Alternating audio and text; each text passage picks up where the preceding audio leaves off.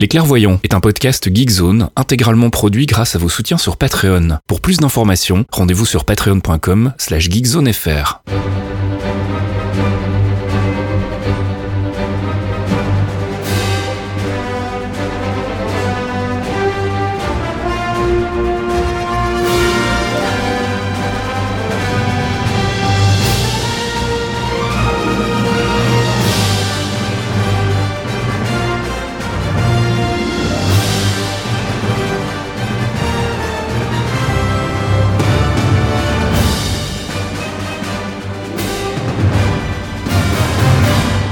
Bonjour à tous et bienvenue dans ce 68e épisode des Clairvoyants. Les clairvoyants.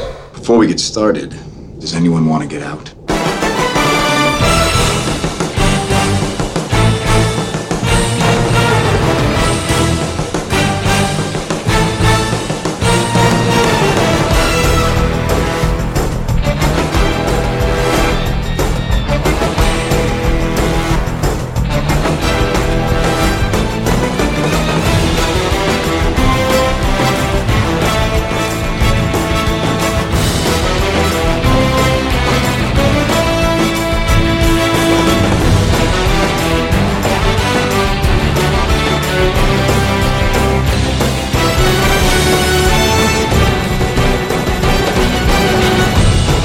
Les Clairvoyants, 68e épisode, en plein confinement et en pleine pandémie de Covid-19. On se retrouve comme tous les mois malgré tout pour parler du MCU, le Marvel Cinematic Universe, avec mes acolytes Fox et Archeon. Bonjour les gars. Salut tout le monde Hello Et Loki. Salut Loki Alors on va avoir l'occasion d'en reparler euh, dans la rubrique news, hein, mais comme vous vous en doutez, c'est un petit peu compliqué pour nous en ce moment. Tout est à l'arrêt, il n'y a pas de film qui sort, tout est reporté, donc euh, bah, ça risque de poser des petits soucis euh, sur euh, la régularité du podcast et puis surtout sur la quantité d'infos qu'on va pouvoir vous livrer tous les mois. Mais euh, bon voilà, on a décidé de continuer quand même. On va vous en reparler dans la rubrique news. On fera euh, ce mois-ci un focus sur les Avengers. On va remettre à jour un petit peu le focus qu'on avait fait dans le neuvième épisode. Et côté théorie crafting, ben, comme il n'y a pas grand chose en ce moment, on a décidé de faire euh, un récap des différentes phases Marvel, repasser un petit peu en revue les films qui sont sortis depuis le début du MCU et on commencera ce mois-ci avec la phase 1 et les six premiers films donc qui étaient sortis entre 2008 et 2012. On écoutera bien évidemment aussi de la musique et on répondra aux questions des auditeurs et je vous propose qu'on y aille tout de suite avec notre rubrique news qui est un peu chétive ce mois-ci, True Believers. God, we haven't caught up in a spell, have we? The Avengers broke up. We're toast. Broke up? Like a band? Like the Beatles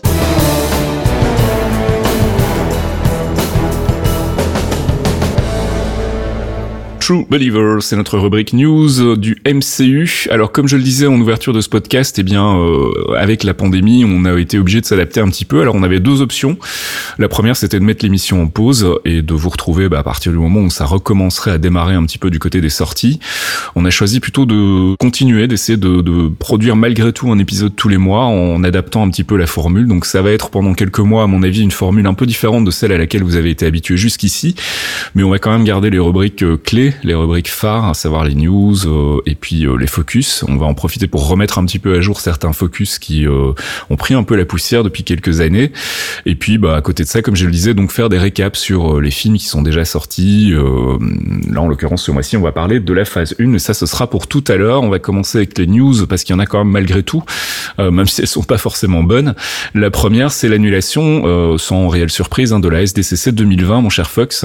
Et oui, la San Diego Comic Con 2020 qui est la, la grand-messe euh, du cosplay et euh, du comics et du cinéma de super-héros est annulée. On s'y attendait, tous les concerts sont déjà annulés ailleurs aussi. Mm. C'est une mesure de sécurité qui est, qui est tout à fait normale. C'est la première fois en 50 ans d'existence de la, la San Diego Comic Con que qu'elle est annulée, qu'il n'y Et a, pas ouais. de, qu'il y a pas de version même un peu décalée.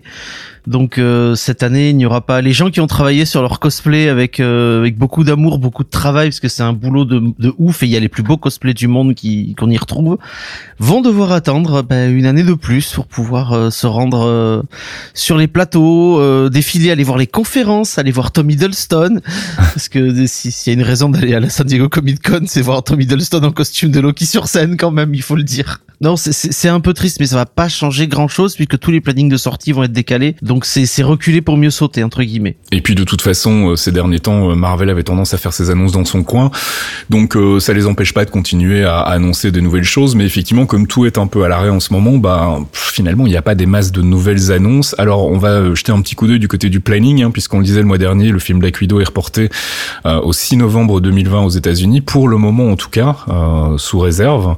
Et donc du coup, bah toutes les tous les films du MCU qui étaient prévus sont décalés. Donc Eternals passe au 12 février 2021, Shang-Chi au 7 mai 2021. Entre-temps, Spider-Man 3 a été annoncé pour le 16 juillet 2021. Doctor Strange est décalé au 5 novembre 2021. Thor Love and Thunder au 18 février 2022. Black Panther 2, lui, ne bouge pas. A priori, il est toujours prévu pour le 6 mai 2022. Et puis, il y a eu une nouvelle annonce concernant la date de Captain Marvel 2 qui est prévue pour le 8 juillet 2022. Donc, euh, bah voilà, on décale tout. On fait un peu, euh, on fait un peu du sokoban avec le planning et, euh, et on essaye de, de, de réorganiser tout ça. Mais encore une fois, bah, c'est sans garantie. Hein. On sait pas du tout euh, où on en sera euh, fin de l'année. On, a toujours la possibilité d'avoir une deuxième vague de coronavirus qui pourrait remettre tout ça en cause. Et donc voilà, il va y avoir quelques mois là un peu calme côté actu. Euh, et puis du côté des séries Disney+, pour l'instant c'est un peu l'incertitude. On n'a pas eu d'annonce officielle, on n'a pas de nouvelles infos sur les dates de sortie de The Falcon and the Winter Soldier qui étaient prévues normalement pour le mois d'août 2020. Alors on sait qu'a priori euh, la série était quasiment bouclée, mais le tournage a dû être interrompu, donc bah ça veut dire que la série est pas prête. Alors est-ce qu'ils vont avoir le temps euh, dans l'intervalle euh, du de la levée du confinement qui est prévu, euh, on l'espère pour euh, un mois d'ici un mois ou deux, euh, de manière euh, relativement totale, est-ce qu'ils vont avoir le temps de retourner sur les, les, les plateaux de production ou pas? Donc là, on n'a pas d'infos pour le moment. WandaVision, normalement, c'était prévu en décembre 2020, et là, a priori, la série était terminée. Donc en tout cas, euh, c'était les infos qu'on avait. Hein. Ils avaient apparemment eu le temps de tout boucler. Mais euh, encore une fois, il y a un problème de planning en fait par rapport à tout ça, c'est qu'on sait que Marvel a un, arc narratif qu'ils vont vouloir développer. On sait que Black Widow était supposé être le premier film de la phase 4 et donc le, film qui allait lancer cette nouvelle phase. Et on sait pas dans quelle mesure euh, sa place en fait dans la chronologie est importante par rapport à la sortie de Falcon et Winter Soldier. On peut parfaitement imaginer que Black Widow mette en place des éléments qui vont être réutilisés dans Falcon et Winter Soldier.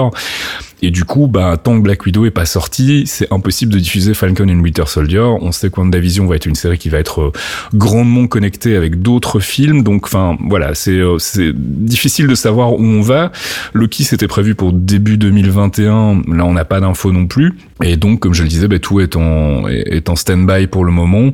Euh, Il y a eu un communiqué de presse de Disney France qui annonce la sortie des autres séries, donc Hawkeye, Miss Marvel, Moon Knight et She-Hulk pour 2022, mais sans plus de précision.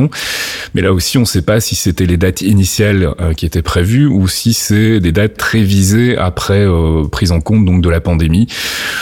Donc voilà, c'est euh, c'est un petit peu compliqué d'y voir clair pour le moment et je pense que à mon avis, on n'aura pas plus d'infos certaines avant la fin du mois de mai, voire courant du mois de juin. Enfin, je sais pas ce que vous en pensez, si, si de votre côté il y a un petit peu plus d'optimisme, mais moi pour le moment je le suis pas trop. Non, moi j'attends. De toute façon, on a, on peut, on peut pas faire grand chose de plus à part attendre clair. qu'on ait des communiqués plus officiels. Mm. Tout à fait. Et euh, enfin, c'est pas nous qui allons lancer les productions de toute façon. Donc euh, Non, c'est clair. là, la meilleure des choses à faire, c'est, bah, c'est attendre. hein. Ouais, tout à fait. On va patienter, on va prendre son mal en patience. Euh, toujours des côtés des news euh, concernant le film Eternals, il y a eu sorti des, des fameuses figurines Funko Pops, euh, donc euh, dédiées au film, et euh, on a remarqué donc que ces figurines présentaient deux personnages qui n'avaient pas encore été annoncés. Euh, D'un côté, il y avait Arishem qui est a priori un Celestial et Crow, un Déviant. Alors Crow, ça me dit vaguement quelque chose. S'il y en a un de vous qui peut euh, nous briefer très vite sur ces deux persos, euh, si euh, si vous avez une vague connaissance de, de du lore du côté des Célestials et des Déviants. Le premier, moi, ça me parle pas des masses. J'ai Mhm. pas de nom qui me revient en tête. Gros, gros, je me rappelle un tout petit peu, mais c'est, euh, c'est, ça date, euh, ça date de très très longtemps. Euh, c'était le, le chef des déviants en fait. D'accord. C'était, il habitait dans une, dans, alors, le nom en français est en train de revenir, c'était euh, la, la, la cité des crapauds, un truc comme ça. Et euh, c'était un, un, un seigneur donc déviant. C'était le chef des déviants. Et euh, alors je sais plus exactement quelle était son son appartenance en groupe. Je sais que c'est un méchant de base, c'est un sale type. Euh, après si vous si vous recherchez l'image, vous allez voir qu'il a une dégaine assez particulière.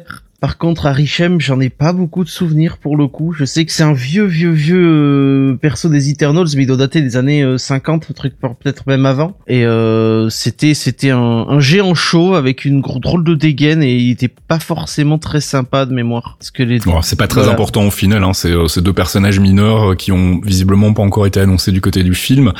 Euh, mais bon, voilà, je voulais en parler parce que comme on n'a pas grand-chose comme news en ce moment, on se, on se raccroche à tout ce qu'on peut. On a des news en revanche du côté de Spider-Man 3, qui a toujours pas de titre officiel. On a appris que Seamus McGarvey, qui était le directeur photo sur The Avengers, avait rejoint l'équipe de production du film. Film qui est donc toujours scénarisé par Eric Summers et Chris McKenna, réalisé par John Watts. Et euh, Sony a annoncé le début du tournage euh, début juillet. Enfin, c'est pas Sony, c'est Tom Holland qui a annoncé le début du tournage début juillet. Alors, encore une fois, euh, est-ce que c'est avant ou après la prise en compte de la pandémie? C'est Ouais. difficile à savoir. Ça me paraît très optimiste quand même, mais euh, après, j'imagine que si d'ici juillet euh, la pandémie est un peu retombée, euh, il doit y avoir moyen de recommencer à bosser en prenant certaines mesures particulières pour éviter de, de propager le virus. Donc, euh, c'est pas impossible, mais ça me paraît quand même très très optimiste. Donc, à voir si ça se fera au final. On a eu des news aussi du côté de Doctor Strange and the Multiverse of Madness, puisque ça y est, a priori, Sam Raimi a confirmé qu'il serait euh, réalisateur du film. Euh, une réaction par rapport à ça? Nice. Moi, je suis encore sceptique hein, parce que euh, on en parlait un peu en antenne. Ouais, ouais, il y a entre le climat qu'il y a et l'annonce comment elle a été faite, euh, je, je reste euh, un peu sceptique encore. Je serais content qu'ils viennent. Hein. Je suis pas non plus super grand fan du mec, mais je serais je serais content qu'ils viennent dans tous les cas. Mais j'attends vrai un que- vrai communiqué euh, dans le Ouais. marbre, quoi, un truc. euh, C'est vrai que l'annonce, comme tu le disais, a été un peu particulière parce que c'était dans une interview pour je sais plus quel quel magazine euh, et où en gros il- on lui demandait euh, son avis sur le MCU, etc. Sur bah, c'est quand même le un peu le père des films de super-héros hein, puisque c'est lui qui avait réalisé les premiers Spider-Man au début des années 2000 et euh, il disait bah voilà si on m'avait dit euh, à l'époque que je bosserais euh, sur un sur un film euh, Doctor Strange euh, donc de là on en a déduit que ça avait été visiblement officialisé mais c'est vrai qu'on n'a pas eu d'annonce définitive euh, dans le marbre comme tu dis de la part de Marvel Studios pour confirmer donc à voir, mais effectivement, si ça se confirme, moi je suis plutôt, j'ai envie de dire, je suis plutôt indifférent en fait. Euh, c'est euh, c'est un réalisateur chevronné qui a fait ses preuves, mais on sait comment fonctionne Marvel et on sait que c'est pas des films de réalisateurs, donc est-ce que ça a vraiment une grande importance? Je ne sais pas, on verra. Euh, Ça fait longtemps qu'on l'a pas vu derrière la caméra, Rémi, puisque son dernier Ouais, film, c'est, de euh, oui, il était beaucoup en prod. Il a fait, de, bah, il produisait H versus Evil Dead puisque c'est son bébé. Faut pas oublier que c'est, c'est un réalisateur de films d'horreur et de trucs euh, horreur spaghetti rigolo avec les Evil Dead, euh, Mm. Darkman et ce genre de trucs. Mais Spider-Man 3, ça a été sa grande grande trilogie. Avec Evil Dead évidemment, mais Evil Dead c'est beaucoup plus mesuré on va dire, c'est, niche. Ouais. Mais depuis Oz, il avait rien fait et euh, en, en réalisation, donc je suis plutôt content. Et puis euh, c'est, c'est, ça fait partie des promesses que Feige avait faites il y a, il y a très longtemps quand il a quitté euh, le, le Sony euh, Spider-Verse euh, pour partir chez Marvel. Il avait, il avait dit, euh, il en a parlé dans une interview. Il avait essayé de, enfin, il avait parlé avec euh, avec Rémi, avec euh, avec euh, J.K. Il leur avait dit que si un jour il y avait de la place pour qu'ils puissent revenir, il ferait en sorte de les faire revenir. On a vu J.K. Simons, euh, J.K. Simons dans, dans Spider-Man 2, enfin dans Homecoming, mhm. euh, dans Far Dans From Far Home, From pardon, Home. dans Far From Home, on le voit à la fin, Jonah Jameson et j'ai explosé de rire et c'était fabuleux. qui, qui puisse aller chercher Rémi pour lui proposer un autre, euh, une autre vision, sachant que ce sera Multiverse of Madness, ça me plaît moi. Oui, et puis en plus, euh, comme on a quand même de, de gros soupçons sur la présence de personnages comme Nightmare ou voire Mephisto, euh, c'est des trucs qui collent bien avec la patte de, de, de Sam Raimi, donc ça peut être ça peut être super intéressant. Et puis en plus, bon, il a été adoubé par Derrickson, euh, qui est euh, manifestement très emballé à l'idée que ce soit lui qui reprenne le flambeau. Donc on verra. Dès qu'on aura une confirmation officielle, on vous en reparlera bien évidemment. Mais donc voilà, a priori, Sam Raimi serait donc parti pour être le réalisateur de Doctor Strange and the Multiverse of Madness. On a eu des news aussi, et là on n'en attendait pas, c'est du côté de Ant-Man 3, puisqu'on a appris donc l'arrivée de Jeff Sur euh, la partie scénario. Alors Jeff Loveless, c'est sans doute un nom qui vous dit rien, mais c'est un des scénaristes de Rick and Mhm. Morty. Et moi je suis plutôt, euh, je suis plutôt impatient du coup de voir ce que ça va donner, parce qu'encore une fois, je suis un gros fan de Rick and Morty déjà de base, et puis euh, voir le ton de Rick and Morty euh, adapté à un film du MCU comme Ant-Man, moi ça me paraît être, euh, ça me paraît être un très très bon casting quoi. Ça va être Ant-Man de Wasp and His Daughter. c'est ça. ça va être fabuleux. Bon, il y a des grosses grosses rumeurs aussi. On va en parler parce que je sais que toi, Fox, ça te fera plaisir. Ça te on fait du mal, même des c'est pour ça grosses que tu me fais pincettes. rire. sur l'arrivée de Modoc dans le MCU via justement Ant-Man 3. Et euh, c'est vrai qu'on on avait déjà euh, spéculé sur l'arrivée de Modoc. On s'était dit hmm, peut-être on faire un, un, perso cosmique, ça serait ça serait pas mal. Mais c'est vrai que finalement, s'il y a bien une franchise terrestre qui pourrait ah, coller avec l'arrivée de Modoc, c'est bien Ant-Man, puisque là on est carrément dans le, le délire complet. Euh, donc moi je serais assez partant. Je sais pas si vous ça vous ça vous motive. Ah, mais je trouve le timing entre l'annonce de l'arrivée de Loveless et la rumeur de Modoc. Ah, c'est euh, ouais, le timing est parfait. Le bras tellement long. Si un Modoc arrive avec la Patrick et Morty, ça, ça, moi ça, je suis chaud. Avec la voix de Patton Oswalt, je veux que ce soit Patton qui fasse la voix de Modoc dans, puisqu'il fait le DA et qu'il est, qu'il est à fond sur le dessin animé Modoc avec, euh, avec sa ligue de mm-hmm. super vilains j'ai envie que ce soit Patton Oswalt euh, qui, qui joue l'acteur et qui, qui soit transformé en Modoc et là je vais kiffer de ouf et toute la planète va être désolée. Moi justement je kifferais, euh, je sais plus comment il s'appelle le doubleur, euh, le mec qui fait. Ah oui non mais la voix de Rick. Euh, mm. non justement avoir un Modoc avec la, la voix de Morty. Ah merde. Ça me ferait particulièrement Non non non ça ça, ça non. Euh, alors j'ai j'ai plus le nom en tête mais je sais que Peyton Reed avait un, un acteur déjà en tête pour le rôle de Modoc parce qu'apparemment cet acteur en, question j'essaie de retrouver le nom à l'occasion mais lui avait déjà dit écoute si un jour il y a Modoc dans l'MCU je veux que tu je veux que tu parles de moi à Kevin Feige parce que je, je veux absolument euh, faire Modoc dans, dans le MCU. Donc, euh, donc voilà, rien n'est moins sûr concernant l'arrivée de Patton Oswalt, mais en tout cas voilà, on voulait vous en parler parce que nous, ça nous ferait bien marrer de voir enfin arriver Modoc après euh, quoi, 12 ans maintenant, 13 ans. On l'attend depuis un petit moment, ça serait bien qu'il débarque. Ça va faire. Ça fait, ça fait de toute façon, mon acteur pour Modoc que je veux depuis le début, c'est Rain Wilson depuis que je l'ai bah vu oui, à Recyclops. Bien sûr, mais bien sûr. Recyclops dans The Office, quoi, c'est du Modoc tout craché. Et on va terminer les news euh, très rapidement avec, euh, bah, parce qu'il faut bien en parler vu qu'il n'y a pas grand chose d'autre en ce moment. C'est l'arrivée de la septième et dernière saison d'Agents of Shield le 27 mai sur ABC. Donc euh, dans un, un, gros mois, on va pouvoir voir la dernière saison d'Agents of Shield pour ceux que ça branche encore. encore une news pour Fox. Tu t'es trompé, Fasque c'est la cinquième et dernière saison de Agents of Shield. on a oublié les deux Cinquième, on est d'accord, c'est la cinquième la dernière. On est, on est tous d'accord là. Non, parce que je vois des auditeurs qui me disent, oui, je suis en train de regarder euh, la saison 6 des Agents of Shield. Il n'y a pas de saison 6 des Agents of Shield. La cinquième, c'est la fin. C'est Hawaï, c'est Tahiti, c'est fabuleux, c'est fini. C'est fini. Arrêtez de faire du mal. C'est comme Indiana Jones 4. Et donc a priori une saison qui se passerait dans le passé. Euh, il sort quand? Il y a une saison qui se passerait dans le passé. Euh, voilà encore des, des shenanigans euh, time travel comme disent nos amis anglophones. J'ai quand même très très peur et euh, bah, surtout là les derniers épisodes de la, la, saison 6 faisaient pas trop trop le raccord avec euh, le MCU ciné donc j'ai l'impression que là ils vont partir complètement en roue libre mais bref on verra et si ça vaut le coup et eh ben on en reparlera quand ça sortira. Forward in time to view alternate futures to see all the possible outcomes of the coming conflict. How many did you see? 14,605. How many did we win? One.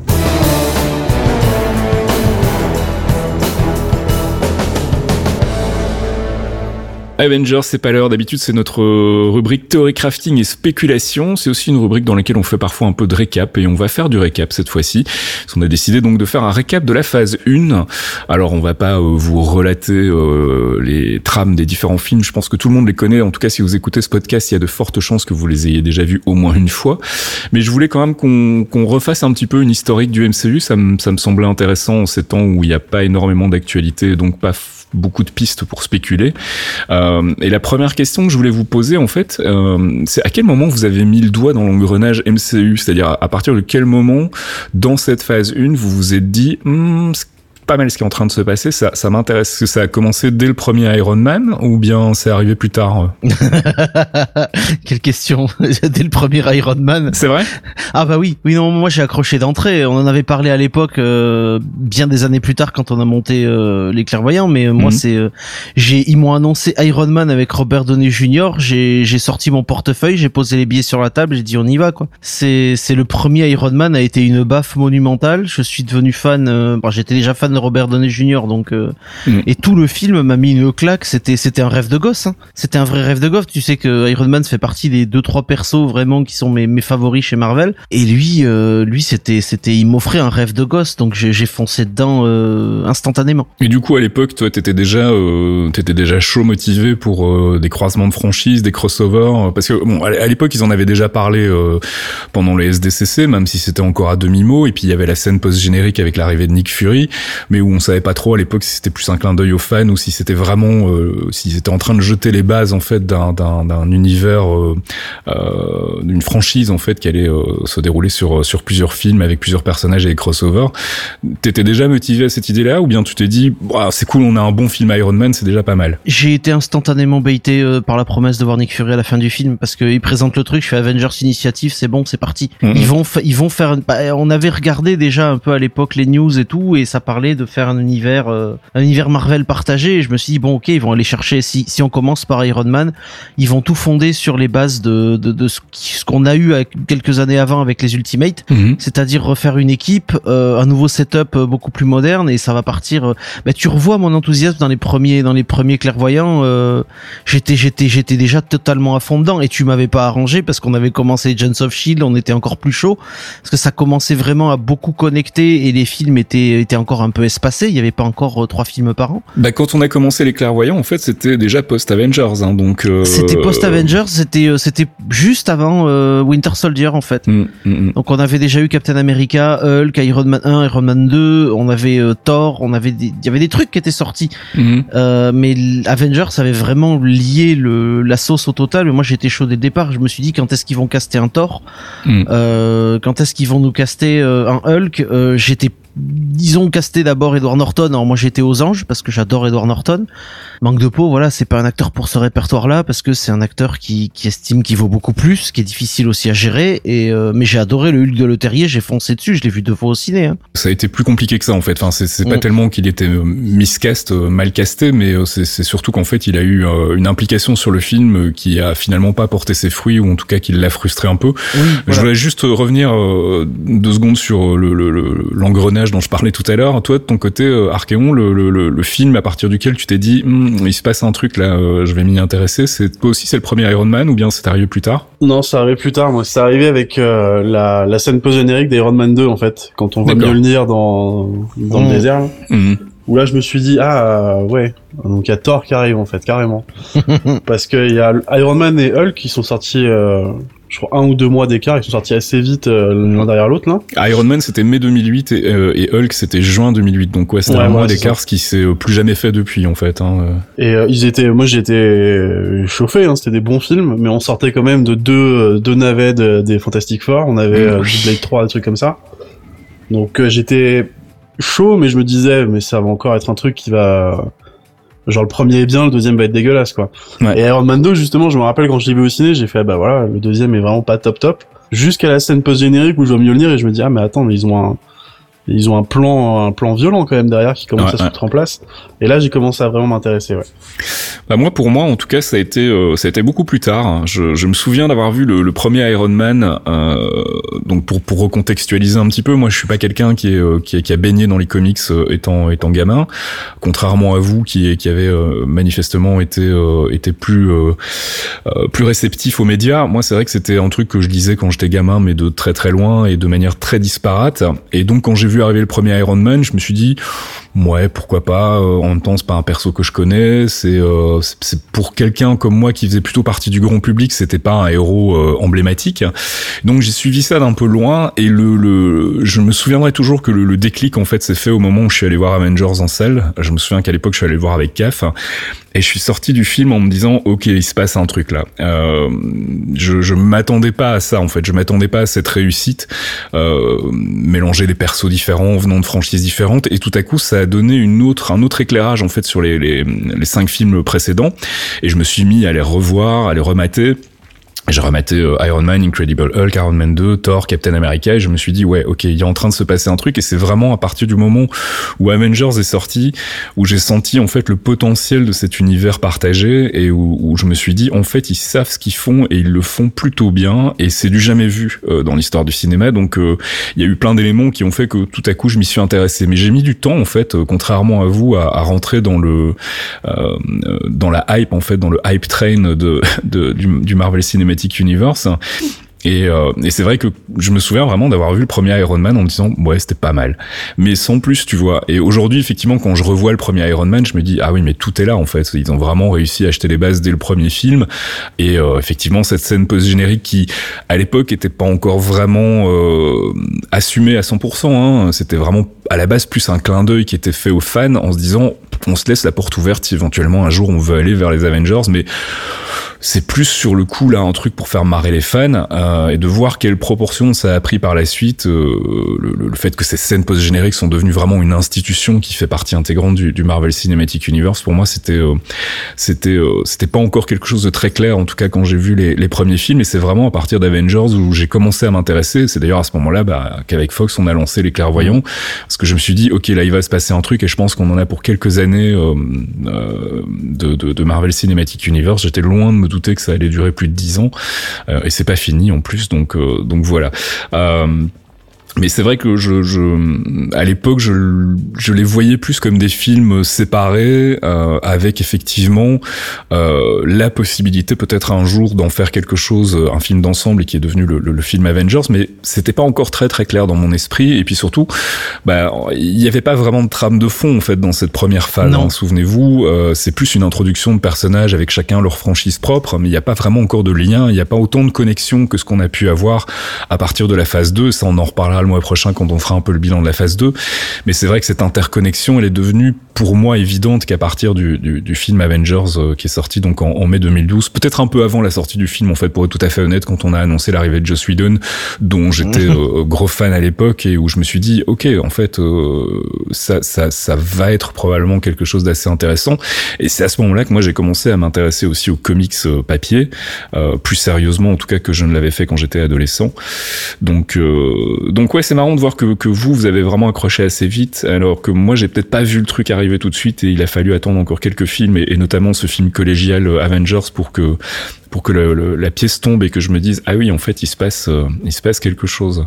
Après c'est marrant parce que tu vois deux deux accroches euh, un peu différentes dans le sens où Fox et moi vu qu'on a lu des comics quand on était euh, gamin ou ado, on a je pense qu'on a plus une accroche euh, je vais utiliser le mot fanboy mais j'aime pas trop où c'est pas vraiment du qualitatif qui nous a intéressé mais plus du putain il y a Iron Man à l'écran, il y a Thor qui va arriver, c'est trop moi, bien. C'était clairement ça, c'est-à-dire je me dis ils ont fait un truc Iron ils sont allés chercher RDJ, c'est ça fait longtemps que je l'ai pas vu parce qu'il avait pas fait énormément de films parce qu'il était en, il était plus en odeur de sainteté.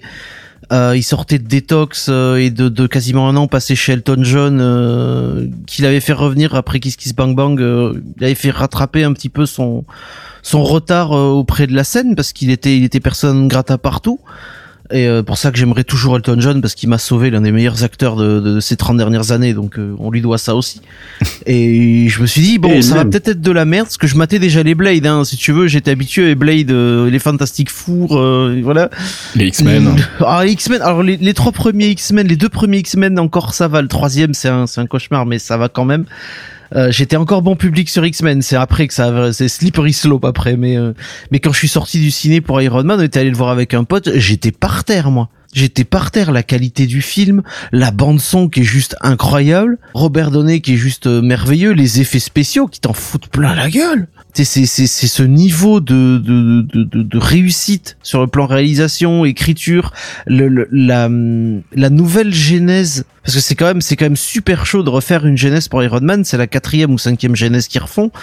Euh, elle elle est elle est bien fixée dans le temps le jeu d'acteur est juste. Enfin, c'est, c'est, c'est, moi, je, je peux le remater là maintenant. Je vais reprendre une baffe comme je l'ai prise il y a, il y a déjà 12 ans, quoi. Et c'est ça qui est fort. Et donc, Thomas, tu voulais dire Ce que je voulais dire, il y a un autre truc, c'est la, la genèse. Je rebondis plutôt sur ce que dit Fox à l'instant. C'est la genèse. Au final, tu sens que les mecs avaient un plan assez vite, parce qu'avec du recul, maintenant, tu vois que les gars, ils ont préparé le terrain à l'avance. Mmh même s'ils ont pris des héros qui étaient pas euh, en haut de la tier list à l'époque. Iron Man, on en a, on a parlé, c'est vraiment pas le, le, mec qui vendait le plus. C'est un moment où les films X-Men sortaient à la chaîne. Mm. Quand tu regardes des arcs euh, dans les comics, genre Extremis, tu sens que l'arc Extremis, en fait, c'est une préparation à, ouais, tout à, fait, ouais. à, à, enchaîner sur quelque chose d'autre derrière, en fait. Alors, c'est pas vraiment mm. du transmédia parce que les deux ont pas grand chose à voir, mais t'as une, euh, ça te recentre le personnage dans un contexte un peu plus moderne ça te propose des choses en plus et c'est clairement ce qui a été utilisé pour le film derrière en fait. Jusqu'au 3 d'ailleurs. Et alors rétrospectivement aussi euh, ce qui est intéressant euh, en, en, en, termes d'analyse hein, c'est de voir comment Marvel Studios en fait a réussi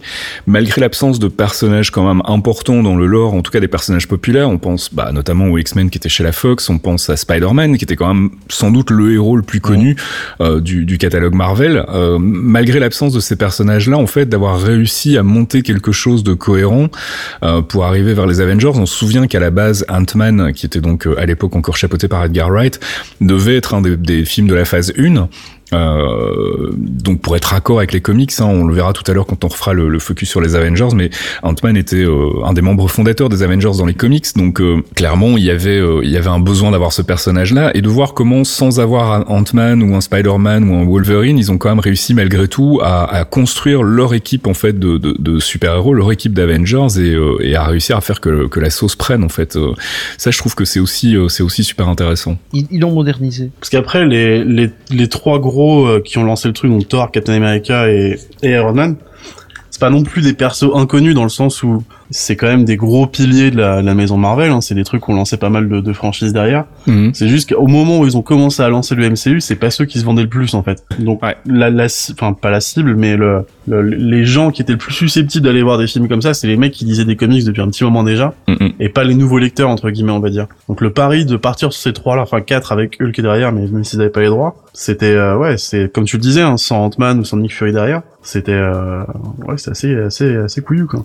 Mais cela dit, euh, enfin, ce que je, trouve de vraiment très très bien avec Iron Man, c'est que c'est un film qui s'adresse pas exclusivement aux fans de comics en fait. Euh, on a eu des cas extrêmes, hein. on, a eu euh, des films comme les X-Men qui sont quand même finalement pas très raccord avec les comics euh, et qui sont plus euh, bah, on prend les personnages et puis on les jette dans un moule de film hollywoodien euh, avec Iron Man il y a une vraie volonté pour le coup de coller euh, à, l'identité du personnage dans les comics mais sans en faire un film de super-héros en fait. Euh, et c'est un truc qui revient souvent quand on parle de, Marvel Studios c'est que c'est pas des films de super-héros en fait à la base. C'est des films avec des super-héros mais qui sont des, des films qui utilisent en fait des trames intelligemment hein, des, des trames de thrillers scientifiques de, de films historiques pour Captain America de films cosmiques pour Thor etc et, euh, et c'est là que je trouve que le- le- le- l'équilibre a été trouvé très très vite en fait avec le, le premier Iron Man. Euh, parce que bon bah moi j'étais pas du tout comics à l'époque et j'ai quand même maté le premier film. Euh, ce qui était pas ce qui était pas gagné forcément surtout avec un, un personnage aussi peu connu en tout cas pour moi. Et, euh, à ce titre-là je trouve qu'ils ont ils ont vraiment trouvé très très vite le, ton juste euh, et réussi à faire quelque chose qui à mon sens en tout cas ne s'était jamais vu dans les, les, franchises de films de super-héros. Quand on regarde les, les premiers X-Men les premiers Spider-Man ça reste quand même des trucs assez classique euh, où on creuse finalement pas trop les personnages en fait. Euh, on- en dehors peut-être des héros principaux mais dans Iron Man je trouve qu'il y a, il y a vraiment euh, un bon équilibre en fait entre ce côté un peu euh, euh, super euh, super héros effets spéciaux etc et un côté très humain finalement où ils ont réussi très vite à accrocher le personnage de, de Tony Stark. Et comme tu le disais que je pense que le, le casting de, de Robert Downey Jr a été essentiel dans, dans, dans ce succès. Je pense que Enfin, ils, ils le savaient déjà tous à l'époque. Hein. Si le premier Iron Man fonctionnait pas, bah c'était fini. Euh, on passait à autre chose, quoi. oui, Donc, oui, euh, c'était c'était le truc, c'est que c'était mort. Après, ils ont, il y a, il y a trois clés euh, sur Iron Man qui sont relativement incroyables à, à voir avec le recul. C'est que un, déjà, ils ont, ils ont, comme tu le disais, c'est un film avec un super héros, mais là, c'est quand même un mec qui devient un super héros. Euh, et c'est extrêmement raccord avec l'époque. Oui, tout à fait. Le film est extrêmement, est extrêmement en phase avec son temps. Parce qu'on rappelle, hein, c'est 2008, il y a encore des tonnes de soldats euh, en Irak et en Afghanistan. Euh, on est encore dans, dans une phase des années 2000 où c'est très euh, guerre, guerre, guerre, euh, money, money, money, guerre, guerre, guerre. Et, et Iron Man arrive et t'as ce personnage-là, enfin RDJ qui est, je pense pas qu'ils auraient pu caster un meilleur acteur pour le jouer en fait, clairement pas Mhm. qui, qui, qui, qui est un mec qui, a, qui, qui sort d'une période sombre de sa vie et qui, qui, qui joue sa dernière carte parce que c'est clairement sa dernière carte quand ils lui ont dit si tu te fais choper, arrêter ou euh, que tu fais de la merde avec la drogue, l'alcool ou quoi que ce soit, ta carrière elle est finie et euh, le et tu feras pas un autre film. Mhm. Ce mec-là a joué son va-tout à ce moment-là et il a tout donné. Mais tu soulèves un point important et, et- et on, en on y reviendra euh, quand on re- reparlera des autres phases parce que ça s'est vraiment confirmé par la suite. Mais c'est- cette volonté effectivement de coller avec l'actualité, d'en faire finalement des films contemporains et pas des films hors du Mhm. temps comme c'était souvent le cas avec les films de super-héros où finalement on n'avait pas de point d'accroche avec l'actualité. Euh, je sais que bah, on en reparlera quand on parlera de la phase 2, mais euh, un des points de- une des pierres d'achoppement par rapport à Iron Man 3, ça a été euh, le, le, le reveal autour du mandarin que beaucoup de fans de comics n'ont pas apprécié. Et moi, j'ai trouvé que c'était vraiment une, une manière très intelligente de coller avec l'actualité, coller avec l'importance de la manipulation de la communication. Euh, on, on est dans une période où l'image est vraiment essentielle et même au niveau des, des groupes terroristes, c'est c'est quelque chose qui est important. Et d'avoir justement utilisé cette cette façade du mandarin dans, dans les films par rapport aux comics où c'était vraiment un bad guy basique, on va dire, euh, avec des motivations un peu floues, euh, qui étaient juste là pour faire chier le peuple. Euh, J'ai trouvé ça très intelligent. On l'a retrouvé aussi dans The Winter Soldier. Euh, et, et, globalement, en fait, dans plein de films, on a eu cette espèce, même dans Captain America, le premier, on a aussi beaucoup cette notion de de symbole, de communication, qui, qui, qui, qui revient au, au devant de la scène et et euh, Iron Man, c'est pareil en fait. Hein, il y a eu aussi cette volonté de, de coller avec l'actualité, comme tu le dis. Et puis, euh, et puis le choix aussi de laisser tomber en fait le gimmick euh, des identités secrètes, qui était quand même quelque chose qui était un peu suranné à mon à mon avis, et, euh, et de faire en sorte que bon ben voilà, dès le début du, du, enfin dès le début du cycle en fait, à la fin du premier Iron Man, quand Tony Stark dit je suis Iron Man, c'est devenu emblématique par la suite pour plein de raisons. Mais la, la raison essentielle de, de, de cette déclaration, c'était de se dire ok, on se débarrasse des identités secrète parce que ça n'a pas beaucoup de sens en fait. C'était rigolo euh, de voir Clark Kent se, se, changer dans une cabine téléphonique euh, quand on était dans les années 50, mais aujourd'hui ça n'a plus beaucoup de sens en fait. Et euh, il y a eu une vraie réussite au niveau de la modernisation des, des arcs des comics dans ces films, et je pense que c'est aussi ça qui a permis en fait à ces films qui étaient plutôt à la base qu'on pensait plutôt destinés à un public de, comics de, trouver une résonance en fait chez chez le grand public. Enfin en tout cas c'est l'avis que j'en ai. Je, suis tout à fait d'accord. Il y a une résonance psychologique parce qu'il y a un travail de profilage psychologique énorme au niveau des films. Iron Man euh, on en avait parlé après Avengers quand il y a eu Iron Man 3 euh, si tu reprends l'arc c'est la naissance d'Iron Man. Euh, l'explosion d'Iron Man euh, Avengers avec euh, le, le, le, premier sacrifice entre guillemets. Et puis derrière c'est mm -hmm. quoi? C'est la putain de dépression de Tony Stark. Et c'est sa dépression mm -hmm. d'Iron Man 3 aujourd'hui avec le recul les gens disent oui oui à l'époque j'ai non non c'est de la merde ce film est nul à chier. Je le défendrai jusqu'à la mort parce que c'est Shane Black. Euh, et que c'est un Kiss Kiss Bang Bang 2 avec une une force incroyable parce que dans l'écriture c'est tout ce qui va conditionner les les 15 films qui vont sortir derrière au niveau d'Iron Man. Mmh, mmh. C'est toute sa psychologie était était étalée et les mecs avaient 10 ans d'avance, ils ont continué à écrire en pensant à tout ce qu'ils avaient construit sur chaque psychologie. On aura l'occasion d'en reparler quand on, on, fera le focus sur la, la phase 2, mais euh, je voulais terminer juste cette, euh, cette petite, euh, ce petit récap par, euh, par une question. Est-ce que enfin euh, c'est pas vraiment une question c'est plus un constat en fait mais le, le, la décision en fait de mettre Iron Man au centre euh, de la franchise finalement hein, de commencer par lui euh, bon bah rétrospectivement clairement c'était un bon calcul mais est-ce qu'à l'époque c'est quelque chose qui vous a euh, semblé être une bonne idée? Vous vous êtes dit tiens c'est bizarre ils aient, qu'ils aient pas commencé par un Captain America qui était sans doute plus populaire euh, et d'attaquer directement avec un Iron Man qui était un personnage un peu moins connu mais clairement plus terre à terre en fait. Est-ce que est-ce qu'à l'époque c'était quelque chose qui vous a semblé être instantanément une bonne idée ou bien est-ce que ça s'est apparu comme étant une bonne idée plus par la suite en fait? Bah moi c'est un truc qui m'a directement plu parce que on l'a on l'a déjà dit en discutant mais Iron Man en fait il a une dualité qui est intéressante parce que c'est à la fois un super héros mais c'est avant tout un, un mec en fait. Donc ça permet de s'identifier plus facilement avec le personnage quand il est Tony Stark, ouais. pour ensuite vivre les aventures qu'il a quand il est Iron Man du coup. C'est un super héros qui a pas de super pouvoir en fait. Du coup c'est c'est vrai que c'est sans doute assez intelligent de commencer par ça. Ouais, ouais. Et c'est vraiment ce, il, comme disait Fox, il est ancré dans son époque, donc pour le spectateur c'est plus facile de se, de se plonger dans son dans son univers on va dire. Ouais. C'est un mec qui a la dualité super héros normal etc. Mais je crois aussi c'est John Favreau qui avait poussé pas mal euh, pour avoir Iron Man en oui. premier. Et... Oui Favreau on lui doit beaucoup. Parce qu'on en a pas parlé lui mais pareil en termes d'architecte du truc. Euh, ouais tout à fait. Favreau, il se pose là aussi. Ouais, il a été super important. Il a failli y passer le avec Iron Man. de Elf et Zatura et il commence à pondre le plus gros succès euh, films bah, Marvel en fait, depuis je sais pas combien de temps. C'est c'est c'est un choix qui qui s'explique aujourd'hui parce que on sait que Marvel en fait Marvel Studios a, a consciemment ou pas hein, mais en tout cas quand ils ont ils ont commencé à produire leurs propres films en fait ils ont voulu euh, euh, euh, utiliser en fait des techniques du cinéma indépendant. Euh, si vous regardez les documentaires sur Iron Man le premier il y a énormément d'improvisation en fait il y avait quasiment aucune ligne de dialogue mmh. qui était écrite à partir du moment où le tournage a il y avait juste ce qu'on appelle les, les, les set pieces. Hein. Donc en fait, ce sont ces grosses scènes euh, clés dans le film, souvent des scènes de baston, des scènes d'action, euh, où on s'est dit voilà, on a euh, trois set pieces, et il faut que ces, ces scènes soient dans le film, et il faut qu'on trouve une manière organique euh, de les faire s'enchaîner. Mais en, en, dehors de ça, il y avait rien d'écrit en termes de dialogue. Il y a il y a un, un, document très intéressant en fait où on voit euh, Jeff Bridges, euh, Robert Downey Jr. et John Favreau qui sont en train justement de, de, de répéter une scène où en fait ils ont la, la, teneur de la scène mais ils ont pas les dialogues et donc ils sont enfin en, train d'improviser les dialogues en se disant tiens ça ça marche ça ça marche pas etc. Il y a vraiment une démarche euh, propre au cinéma indépendant en fait ce qui n'était pas du tout le cas sur les autres blockbusters de super-héros qui étaient vraiment pour le coup traités comme des, des blockbusters purs et durs où bah finalement les dialogues tout ça c'est pas très important on va les écrire on, on va on, va avoir un, un un, déroulé en fait du film qui est relativement classique. Là, en fait, le, film s'est vraiment construit au fur et à mesure, euh, collégialement en fait, et pas euh, avec juste un mec dans une pièce qui écrit le scénario et puis euh, qui le file à un mec qui va le réaliser. Il y a, y a, vraiment eu un travail collectif et je pense que c'est ça aussi sans doute qui a fait la différence, c'est que c'était pour moi une des premières fois qu'on voyait un film avec un potentiel de blockbuster être traité et géré au niveau de la production comme un, un film indépendant.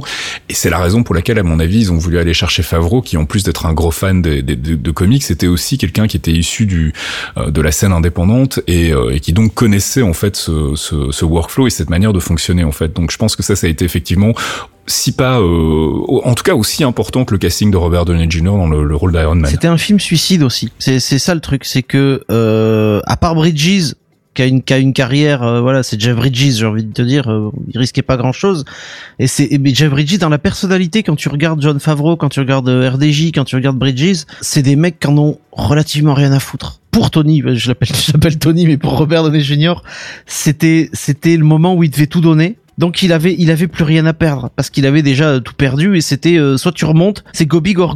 Et il a dit plein de fois, il en parle plus maintenant parce que c'est le passé et il veut pas qu'on le raccroche à ce passé-là. Mais pourtant c'est ses fondateurs, il a déployé tout son répertoire comme il avait fait dans Kiss Kiss Bang Bang et comme il a fait plus tard dans d'autres films comme The Judge que j'adore aussi. Mais je pense que c'est ça, hein, ce qui est, ce qui fait que le film a fonctionné au final, c'est en, grande partie le fait qu'on avait en, en présence bah, finalement que des gens qui avaient plus rien à perdre en fait. Euh, Marvel Studios c'était leur premier film, il fallait que ça marche et si ça marchait pas, bah c'était fini. Euh, Robert Downey Jr. c'était un peu euh, son sa possibilité de rédemption et si ça marchait pas, bah c'était fini pour lui aussi. John Favreau c'était son premier euh, blockbuster donc là aussi si ça fonctionnait pas, bah il y en aurait pas d'autres.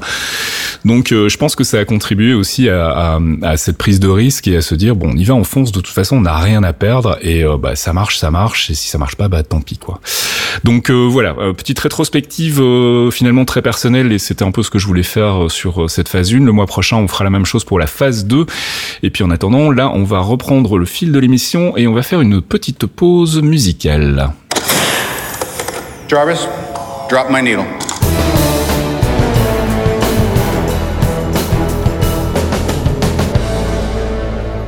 Jarvis, Drop My Needle, c'est notre pause musicale tirée du MCU et puisqu'on vient de parler de la phase 1 et donc du film The Avengers, je propose qu'on écoute un extrait de la bande son signée Alan Silvestri, le morceau Seeing Not Believing.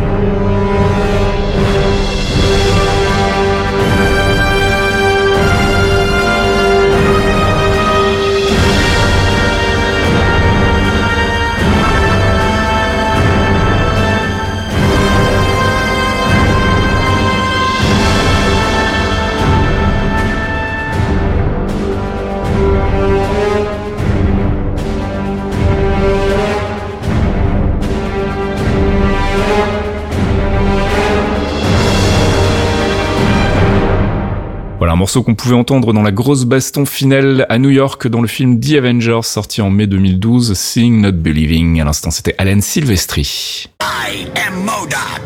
I am science. I am genius.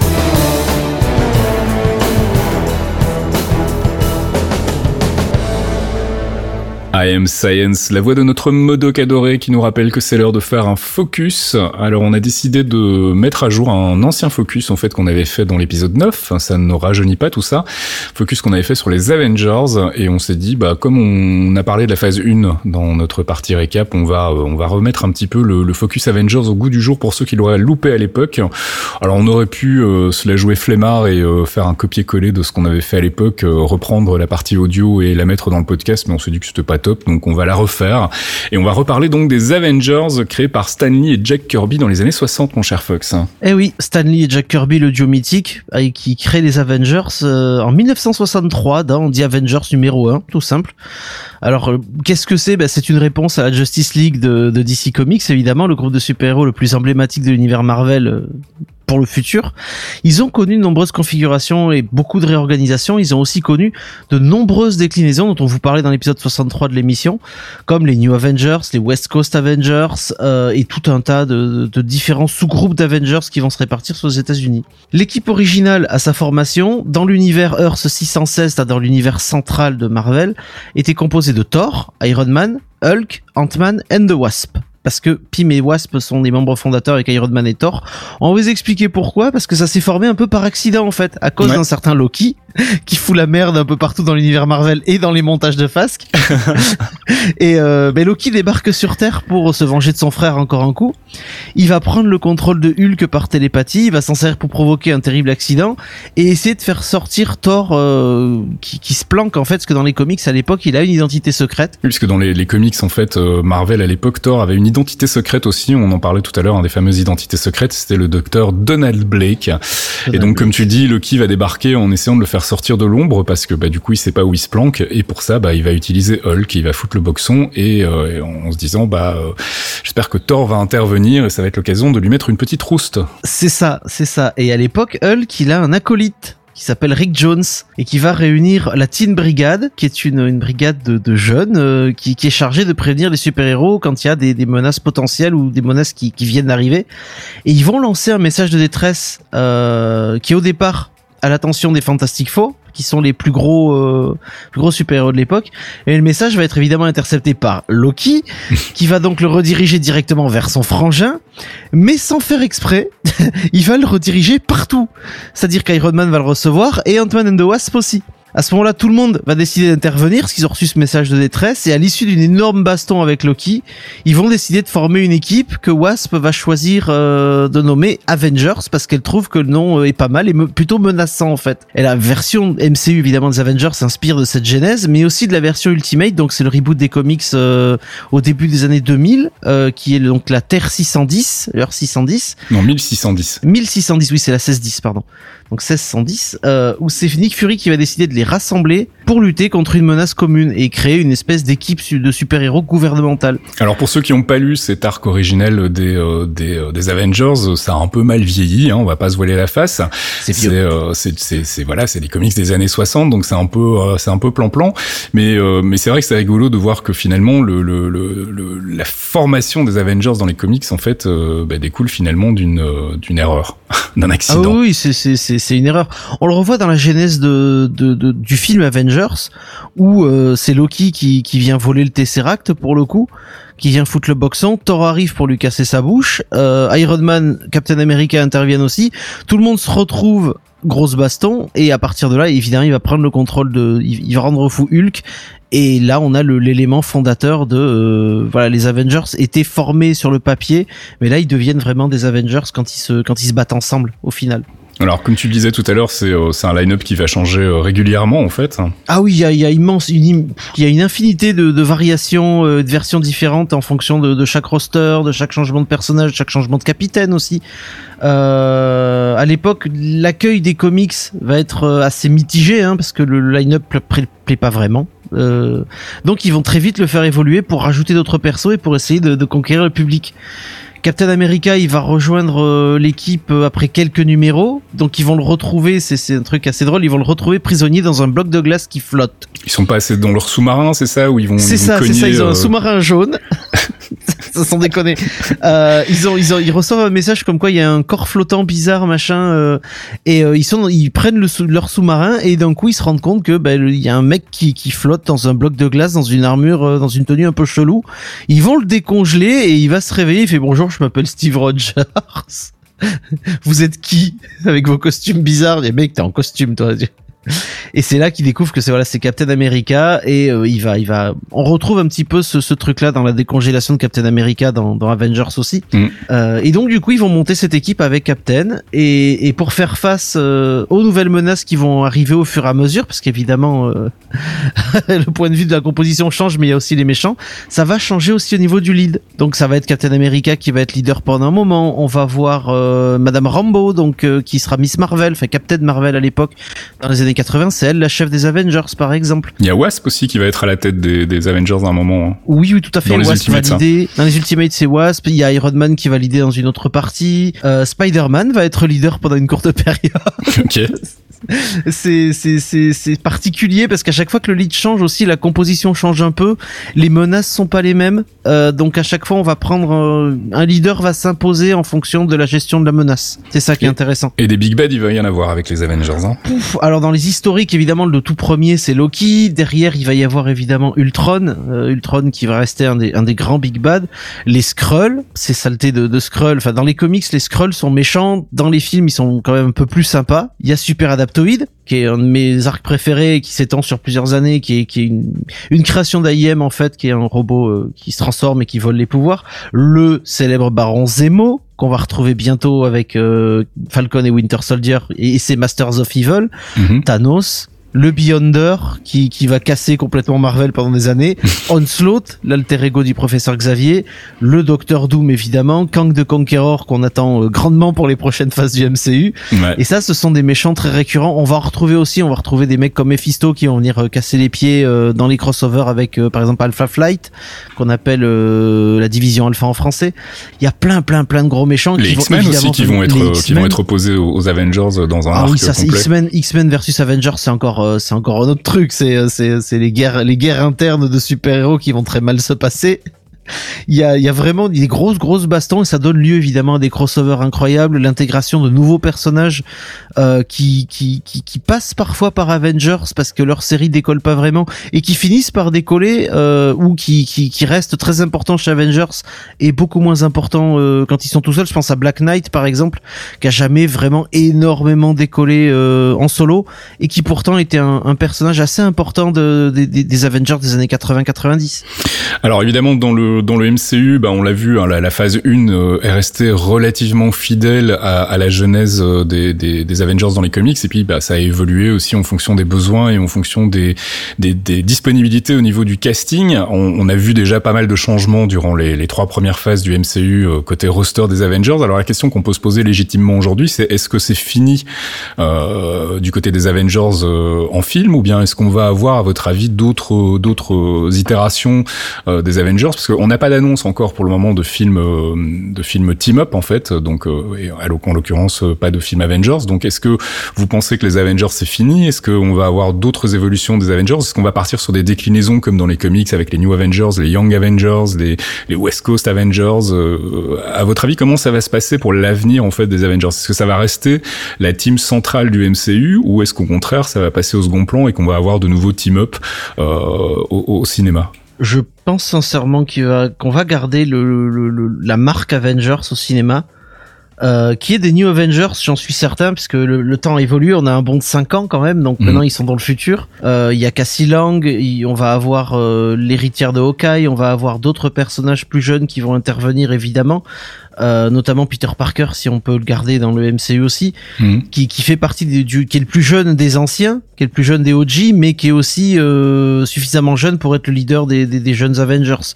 Mais je pense qu'on va garder cette marque-là. Il y aura des déclinaisons, mais là on est, je pense, dans une phase de reconstruction qui est très importante. Donc on, on va fermer la porte avec Black Widow.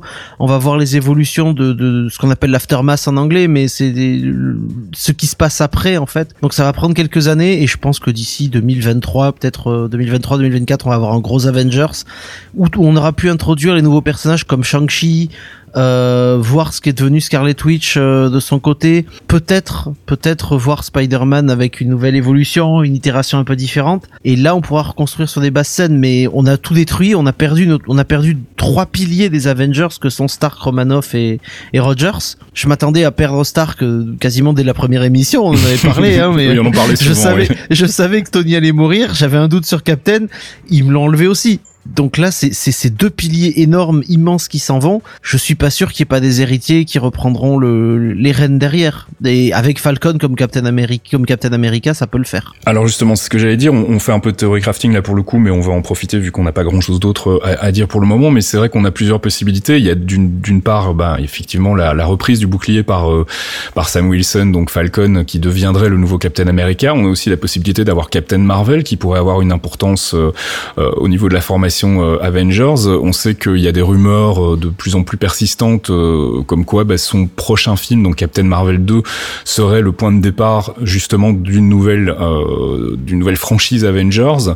Il y a plein de possibilités. Pour le moment, on, on sait pas trop. Et comme on n'a pas d'annonce en fait sur un film Avengers ni sur un arc particulier, c'est c'est un peu difficile de savoir où on va. Mais donc globalement, la vie générale, c'est que les Avengers, on n'en a pas fini d'en entendre parler. Oh non, et la nouvelle, on en avait discuté dans une dans des précédentes émissions, mais le le duo idéal pour remplacer Captain America et, et Iron Man, c'est Captain Marvel la militaire et T'Challa qui est le le, le pendant euh, super héros technologique. Donc euh, derrière évidemment il y a Sam Wilson avec Captain America qui lui va essayer de maintenir les valeurs des OG. Il y a Steven Strange, j'ai pas oublié non plus, qui euh, pour remplacer Thor avec euh, le cosmique, tu le remplaces par Strange. Voilà avec, euh, voilà. Après. Thor je suis pas sûr qu'on en ait fini avec lui, mais euh, au niveau des Avengers il va il va aller faire sa grosse dépression dans l'espace avec Love and Thunder. On verra ce que ça donne.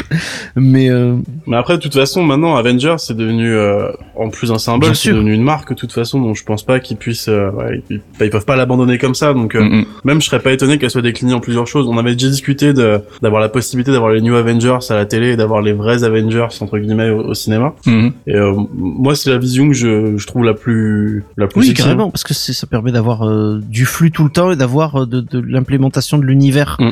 pour les New Avengers le temps qu'ils soient prêts à passer au cinéma. On verra ce que ça donne. On a des recommandations à faire aussi. Alors euh, d'habitude c'est des recommandations de lecture, mais je vais évidemment euh, pas faire comme tout le monde et je vais vous proposer euh, des recommandations de visionnage en ce qui me concerne. Euh, on a choisi euh, bah, ce mois-ci de faire chacun une recommandation liée aux Avengers en, parlant d'un arc ou d'un média en tout cas qui nous a euh, qui nous a vraiment bien plu. Et moi en l'occurrence j'en ai déjà beaucoup parlé dans le podcast. J'en reviens toujours à ça. C'est le dessin animé The Avengers Earth Mightiest Heroes, qui est donc en fait un dessin animé en deux saisons qui couvre en fait quasiment tous les arcs emblématiques des comics. Donc bah, c'est à la fois ça commence par une genèse de tous les personnages euh, pris individuellement. hein. Il y a Iron Man, il y a, Hulk, il y a Thor. Donc on a un peu une espèce d'origine story en fait pour tous ces personnages. Et puis on a derrière euh, des retranscriptions en dessin animé des arcs euh, emblématiques, euh, qu'il s'agisse de l'arrivée du Winter Soldier, qu'il s'agisse de Kang, qu'il s'agisse des Gardiens de la Galaxie aussi avec leur arrivée dans, un des épisodes et donc une confrontation avec les Avengers. Enfin, il y a, il y a à peu près tous les arcs connus des comics qui sont adaptés à la sauce dessin animé. Et pour moi, ça reste de loin le, le, le meilleur dessin animé Marvel. C'est à la fois un, chouette DA à regarder, euh, mais aussi une chouette base de données en fait pour euh, pour en apprendre un peu plus sur les arcs des comics pour ceux qui n'ont pas la patience ou qui n'ont pas envie de lire les comics. Donc euh, The Avengers Earth Mightiest Heroes qui est disponible sur Disney+. Donc si vous voulez les mater, eh ben, vous avez la possibilité de le faire. En tout cas, si vous habitez en France et pas en Belgique comme moi qui n'est pas encore Disney+. Euh, Fox, tu voulais nous faire une recommandation aussi de ton côté? Oui, alors c'est c'est un comics et c'est aussi un arc, donc c'est c'est Avengers 45 Blitzkrieg in Central Park, qui est euh, donc euh, en fait le premier arc des Avengers contre le super adaptoïde créé par AIM. Donc pour pour reprendre un peu qui c'est, le super adaptoïde est un robot créé par AIM avec de la nanotechnologie et plein de trucs. Et ce personnage-là est, est extrêmement important dans, dans, dans l'univers des Avengers, parce qu'il peut voler et s'approprier leur pouvoir, entre guillemets, puisqu'il va copier le style euh, de combat de Hawkeye, euh, celui de Captain America. C'est une sorte de super maître de corvée, en fait. C'est un super Taskmaster. Mais c'est ce que j'allais dire, il y a, il y a quand même un, un, un, une ressemblance avec Taskmaster. hein. Oui, mais le mimétisme est, est- pousse vachement plus loin, parce que lui, il peut copier les pouvoirs. Ce que Taskmaster ne peut pas faire, parce que il est limité à son apprentissage euh, physique. Donc il a, il a une- même s'il a des pouvoirs développés et tout, euh, le super adaptoïde, il peut utiliser, euh, il va copier le bouclier de Captain America, il va copier le marteau de Thor par exemple, il va copier un Mjolnir euh, qui a ses propres propriétés, même si c'est pas euh, le véritable Mjolnir. Et c'est un personnage super intéressant et c'est un des arcs où la baston est juste euh, l'une des bastons les plus folles en fait. Parce que t'as un Captain America qui est qui va se faire déboîter mais quelque chose de violent. Iron Man va être mis sur la touche. Euh, dans dans euh, Blitzkrieg sur Central Park, il y a pas encore Iron Man au début parce que c'est euh, c'est avec Goliath, il y a Giant Man, enfin Goliath qui est donc euh, la version géante de Pym. Il y a Hawkeye évidemment, il y a Scarlet Witch, il y a Hercule parce que oui, euh, les dieux grecs, les dieux euh, sont dans le, Marvel. Universe. Il y a un arc très intéressant sur sur Thor là-dessus avec euh, avec l'Olympe. Mais le super adaptoïde, c'est une vraie saleté et c'est des combats qui sont super intéressants et tu vois beaucoup la psychologie des personnages se développer au fur et à mesure de ça. Parce que c'est la première grande adversité des Avengers dans le sens où euh, il y a tout un comics à l'époque où Captain America est vraiment défait, c'est-à-dire qu'il s'est, s'est fait défoncer. Et il va revenir avec une armure noire en mode super vénère et la baston est dantesque. C'est un duel de Captain America, le super adaptoïde qui peut devenir n'importe quoi, n'importe comment. Il peut, il peut mesurer 50 mètres s'il veut, il va diminuer sa taille en mode, non, non, ce que je veux, c'est un duel avec toi, mec. Et c'est, le duel est fabuleux. Blitzkrieg in Central Park, donc. Et puis Thomas, t'avais une recommandation aussi Ouais, moi ça va être euh, du comics aussi, donc c'est Avengers Standoff. C'est un arc qui a été fait par euh, Nick Spencer en 2016. Euh, objectivement, c'est pas foufou, mais c'est super intéressant à lire parce que ça lance pas mal de séries Spencer derrière, à savoir en fait euh, Captain America Sam Wilson et Captain America Steve Rogers, pour ensuite enchaîner derrière sur Secret Empires. Donc c'est c'est un bon point d'entrée. On nous demande souvent des points d'entrée dans les comics. Je pense que celui-ci en est un. Il y a une variante cover hip-hop euh, qui est faite avec l'album d'Outcast, qui est Stan un album de 2000 qui est super classe. Et dedans, on a du, bah, on a du Captain Rogers, on a du, du Captain Bucky, on a du Captain Wilson, on a le cube qui devient une petite fille, on a tout un plot qui tourne autour d'une ville qui s'appelle Pleasantville, qui ressemble un peu à, à une série qui s'appelle Wayward Pine, par exemple, que je vous conseille d'aller voir au moins la première saison, qui est plutôt cool. Ouais. Enfin, c'est, euh, il y a un mélange d'ambiance, il y a un mélange de, de, de plots dedans qui sont pas mal intéressants. Et comme je disais, en plus, ça lance sur d'autres séries derrière qui sont assez cool aussi. Donc, euh, allez-y. Donc comme d'habitude, on vous filera les liens pour aller lire tout ça, euh, les recommandations de lecture donc ce mois-ci consacrées aux Avengers et on va passer au courrier. Excuse me, Mr. Stark. Christine Everhart, Vanity Fair magazine. Can I ask you a couple of questions? Hi. Hi. Yeah. It's okay? Okay, go.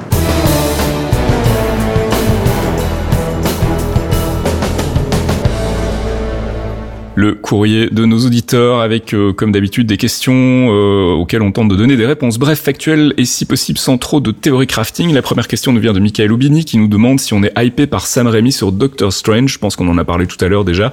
Oui, on est tous Oui, hypés, oui. euh, mais voilà, on verra ce que ça donne. Encore une fois, on sait que les films de Marvel sont pas des films de réalisateurs, donc euh, à voir dans quelle mesure la patte de, de Papy euh, Raimi sera euh, présente sur le film Doctor Strange. Mais oui, on est on est hypé. On aurait été tout aussi hypé, cela dit, si c'était euh, toujours Scott Derrickson.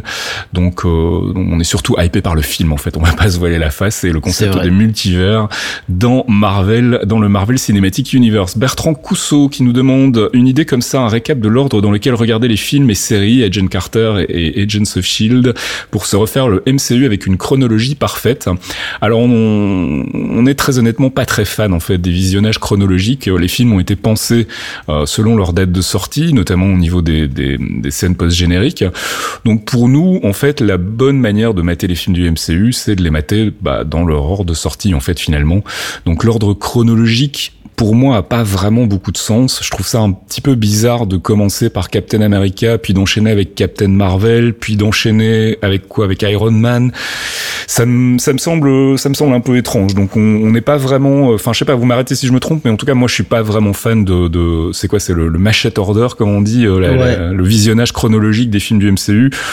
Oui, c'est un gimmick et si c'est la quinzième fois que tu revois les films, pourquoi pas Mais dans l'absolu, je reste convaincu qu'il vaut mieux les revoir dans, dans leur ordre de sortie, fait, et y compris pour les séries télé, en fait. euh, Surtout que maintenant, on sait qu'elles n'ont pas vraiment beaucoup de d'accroche avec la trame principale, si ce n'est euh, éventuellement la première saison des Agents of Shield et euh, Agent Carter. Donc voilà, rematez-les plutôt dans, dans l'ordre de sortie. Je pense que c'est c'est la bonne manière de faire. Julien B qui nous demande question par rapport à comment Infinity War Endgame gère la pierre de l'âme. Que se passe-t-il si quelqu'un se rend sur Vormir alors que la pierre a déjà été récupérée par quelqu'un?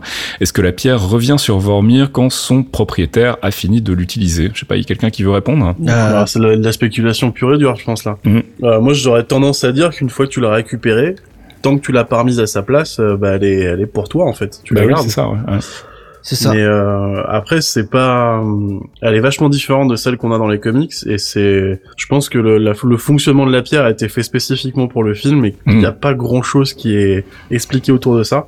Donc euh, ouais, moi je dirais que tant que tu l'as, tant que tu la déposes pas quelque part, il n'y a pas de raison que quelqu'un d'autre la récupère au final. Ça me paraît C'est ça, logique c'est- aussi. c'est- Ouais. C'est c'est le même principe pour pour les autres pierres. Après, celle, la pierre de l'âme, euh, elle demande un sacrifice sur Vormir pour être euh, récupérée. Mais une fois que tu l'as, euh, tu vois bien que Thanos, Thanos la pique. euh, Enfin, Thanos la, oui, Thanos la pique. Et derrière, Tony, Tony lui reprend. Donc euh, la pierre en elle-même n'est n'est pas liée à Vormir.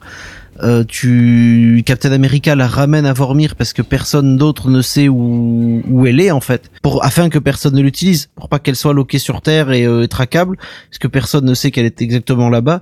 Donc à ce moment-là ça implique que euh, si tu l'as tu tu la gardes et tu peux la passer à qui tu veux jusqu'à ce que quelqu'un décide de la rendre pour la la remettre dans son coffre-fort en fait. Ouais, c'est ça, je dirais que Vormir c'est un coffre dans lequel elle est, et une fois qu'elle est sortie, de toute façon, euh, plus besoin de faire des sacrifices pour s'en servir en fait, tant Mhm. qu'elle a pas été rangée là où elle était. Bon, voilà, j'espère Julien qu'on a répondu à ta question. Et puis je voulais terminer par une dernière question qui m'a fait beaucoup rire. C'est notre ami Moret qui nous demande est-ce que vous pensez que tout est décalé sauf Agents of Shield pour vous obliger à en reparler? Je vais couper ta moustache Murray. Je vais couper ta putain de moustache.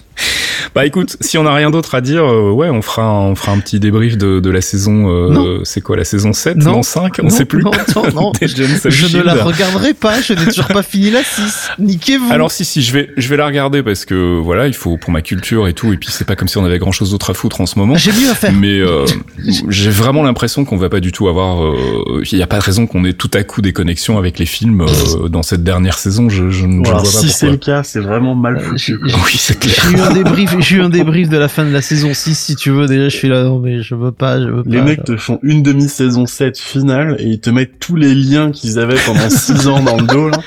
Allez! Allez, caméo de Robert Downey Jr., de, de Chris Evans, c'est parti. Kevin Feige mange un sandwich en arrière-plan. on C'est lui a ça. volé les images, découvrir notre secret. Allez, on va passer à notre dernière rubrique, la rubrique Quantum Trip. Are you talking about a time machine? No. No, of course not. No, not a time machine. This is more like um Yeah, like a time machine.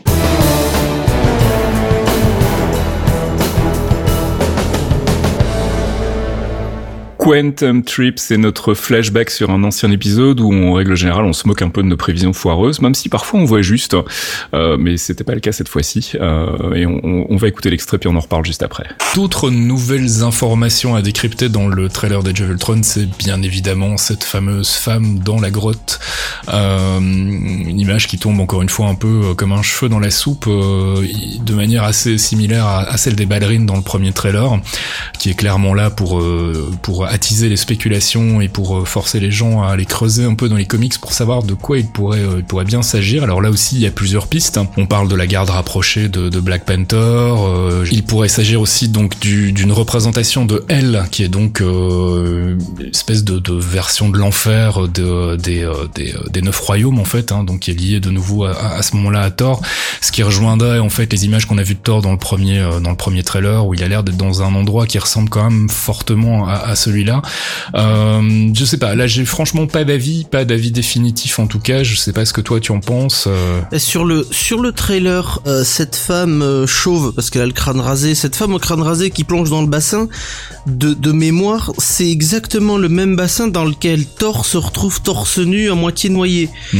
Donc ça pourrait être donc les, les royaumes de Hel, donc ça pourrait être Ella, euh, par extension, si ça peut être une représentation d'Ella, c'est-à-dire euh, Hera entre guillemets, qui Mhm. était la femme qui avait maudit Thor dans les arcs euh, des années 90 et qui lui avait euh, rendu les os fragiles entre guillemets parce qu'on sait pas si si la tenue qu'il porte avec ses écailles, elle est apparue quand il a eu les os tout cassés en fait. Mhm. Il avait une espèce de maladie des os de verre mystique et du coup il avait construit construit une armure pour pas que ses os pètent et qui lui permettait de, de protéger son corps. Donc Mhm. ça pourrait être cette euh, cette ancienne malédiction là, ça pourrait être moi je pense je reste toujours sur le le fait que ça pourrait être vraiment les visions envoyées par Scarlet Witch et donc du coup chacun se retrouve dans le royaume de ses de ses propres peurs à chaque fois. Alors on parle aussi de la sœur de Black Panther, donc euh, Shuri. euh, Ah, c'est possible aussi. Qui, qui reprend d'ailleurs euh, la tunique de Black Panther dans les comics à, à un moment. Ça pourrait être ça aussi. On a parlé aussi de Jocasta. Alors là j'y crois moins parce que clairement sur l'image qu'on a, euh, Jocasta donc c'est l'espèce de, de C'est la femme, femme entre guillemets d'Ultron, femme Donc c'est euh, ouais. voilà c'est Ultron qui s'est créé une, une compagne robotique. Elle a pas l'air très robotique sur les images en fait, donc je doute que ce soit ça. Maintenant euh, pourquoi pas hein, Qui sait euh, tout tout est possible. Même si euh, personnellement je miserais plutôt sur Shuri en fait, euh, la, la sœur de Black Panther, qui pourrait être euh, à l'origine justement de, tensions entre entre les Avengers et le royaume de Wakanda, qui pourrait donc déboucher là aussi sur Civil War. Donc voilà, plusieurs pistes lancées sur ce sujet-là, rien de définitif pour le moment. Peut-être qu'on en saura plus dans un prochain trailer, mais j'en doute. Mais voilà, le mystère s'épaissit en tout cas ces histoires de vision, de flashback, machin, c'est ça commence à devenir vraiment très très intrigant. Comment perdre son temps en faisant du theory crafting sur des images de trailers qui seront finalement pas dans le film Ça me fait toujours rire de réécouter ce passage. C'est vrai qu'on avait beaucoup beaucoup spéculé sur cette scène très furtive dans le trailer d'Age of où on voyait euh, effectivement une nana euh, de dos dans une grotte et euh, on est parti en spéculation. Est-ce que ce sera Shuri? Est-ce que ce sera euh, une représentation de l'enfer? Il y, y avait d'autres d'autres d'autres pistes aussi qu'on a explorées par la suite, mais euh, bref, tout ça pour une image qui finalement ne sera pas dans le film. Et si je dis pas de bêtises, ça devait être la scène euh, étendue avec Thor en fait. Et euh, c'est quoi C'est les normes, c'est ça, les normes? Oui, c'est ça, c'est les normes, c'est le- le- l'espèce de bassin qu'elles ont pour voir dans l'avenir, avoir des visions Ouais. un peu euh, prophétiques. C'est ça. Donc une scène qui était euh, initialement beaucoup plus longue en fait euh, dans la version originelle qu'avait euh, envisagé euh, Joss Whedon et qui finalement a été euh, réduite euh, en grande partie à des espèces d'inserts euh, très euh, furtifs.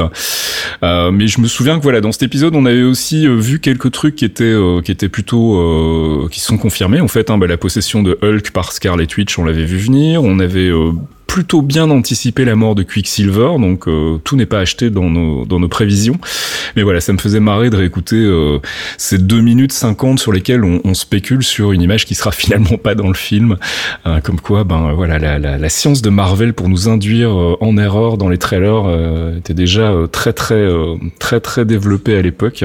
Je sais pas si on avait fait d'autres spéculations en dehors de... Ouais, on, on était toujours sur Age of Ultron à ce moment-là, hein, puisque c'était vraiment Eh le, oui. euh, le film qu'on attendait et sur lequel on était en train de, de spéculer depuis plusieurs épisodes. Et euh, voilà, on, on se souvient que dans les épisodes précédents, on, on- avait une petite fixette sur les pierres de l'infini et euh, où finalement, bah, ce sera pas du tout la trame du, du film. Mais on avait quand même vu quelques trucs euh, venir, comme bah oui, la possession de Hulk par Scarlet Witch. Alors on avait extrapolé, si je me souviens bien, aussi sur le fait que ça allait être le point de départ de Civil War, hein, le fait que Hulk euh, soit cette force destructrice, ce qui aurait eu du sens, hein, quelque part, ça aurait pu fonctionner aussi. Euh, mais finalement, on sait que ça ne sera pas le cas. Euh, on avait bien anticipé aussi la possibilité qu'il puisse euh, être euh, expulsé dans l'espace, hein, comme c'était le cas dans les comics, sauf que là, ça va être dans les films quelque chose qui va faire spontanément et qui va donc déboucher sur bah, son, son boulot de gladiateur qu'on retrouvera dans Thor Ragnarok. Donc voilà, tout n'était pas acheté, même si j'ai- toujours envie de, faire le focus sur les, les trucs qu'on s'est loupés. Je trouve que c'est ce qui est le plus rigolo.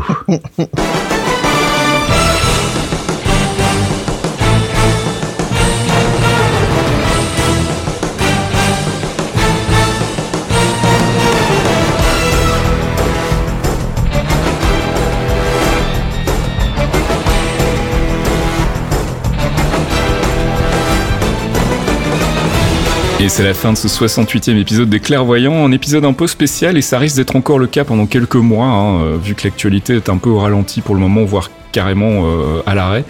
On va, euh, on va faire contre mauvaise fortune bon cœur et on va utiliser ce temps pour euh, bah, en profiter pour faire un peu des récaps, des retours en arrière. Mais on a choisi voilà de continuer à, produire le podcast tous les mois. On s'est dit que c'était sans doute plus cool pour tout le monde. Nous, ça nous occupe, ça nous permet de, papoter un peu autour du micro. Et puis bah vous, ça vous donne un, rendez-vous tous les mois malgré tout. Ce serait un peu dommage d'arrêter le podcast juste parce qu'il n'y a pas d'actu. Comme vous pouvez le voir, on a quand même malgré tout réussi à meubler et à parler de choses pendant facilement une heure. Donc je crois que c'était la bonne décision. Si vous avez des envies particulières, justement, euh, des focus, peut-être sur des personnages secondaires euh, sur lesquels on s'est pas trop euh, arrêté jusqu'ici, c'est l'occasion.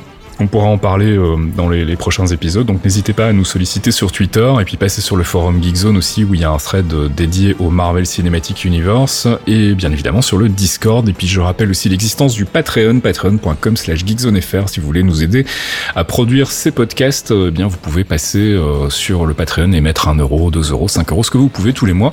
Par les temps qui courent, je ne vous cache pas que ça nous aide beaucoup. Mes petits amis, on se retrouve le mois prochain, Fox? Ah oui, des bisous bon Fasque, des bisous mon Arken. Bisous tout le monde. Et puis bonne lecture, bon comics et puis bon film du MCU. Et on se retrouve le mois prochain. Ciao Ciao Ciao, à plus.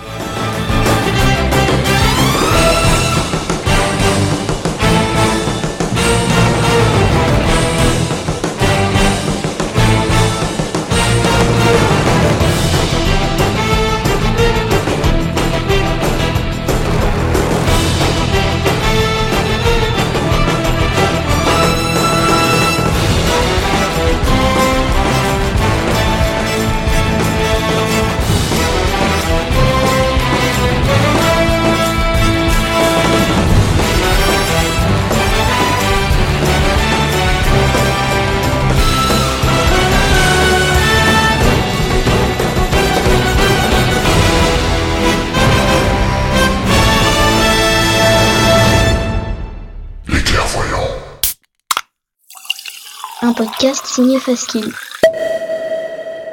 Faskill.com